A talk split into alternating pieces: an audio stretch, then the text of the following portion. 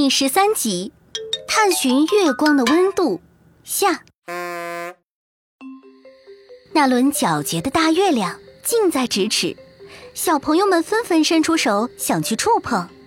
然而，刚一碰上月亮，就见月亮的表面出现如同电视画面受到干扰的竖线，一条条闪动着，月亮也不稳定了起来。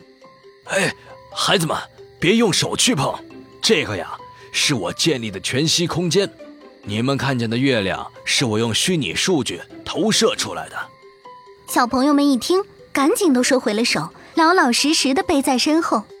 放大镜爷爷，我读古诗。知道有一句“月有阴晴圆缺”，这是真的会在月亮身上发生的吗？是真的，月亮形状不断发生变化，这个现象叫做月相。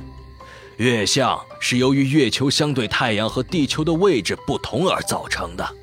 随着放大镜爷爷的话语，小朋友们眼前的月亮和地球又有了变化，月亮的另一边出现了太阳。月球绕着地球转，地球绕着太阳转，太阳、地球和月球相对的位置，不就发生了很有规律的变化吗？于是啊，太阳光照射月球的方向和我们在地球上看月球的方向，角度一直在变化，形状自然也就不同了。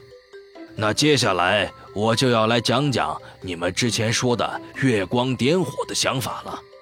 几个小朋友赶紧看向放大镜爷爷，表情认真又充满期待。先拿燃烧一张纸来说，那可是需要非常非常高的温度呀。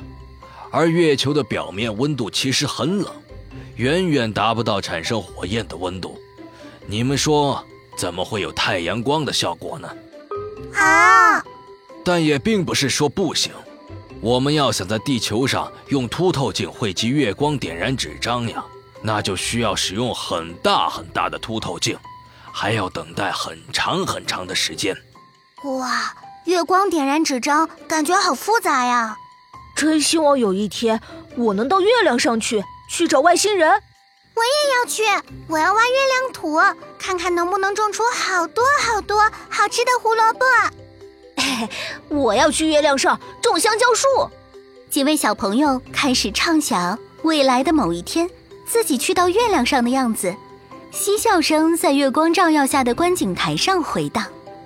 充实的一天结束了，科科的科学探案之旅却依旧继续着。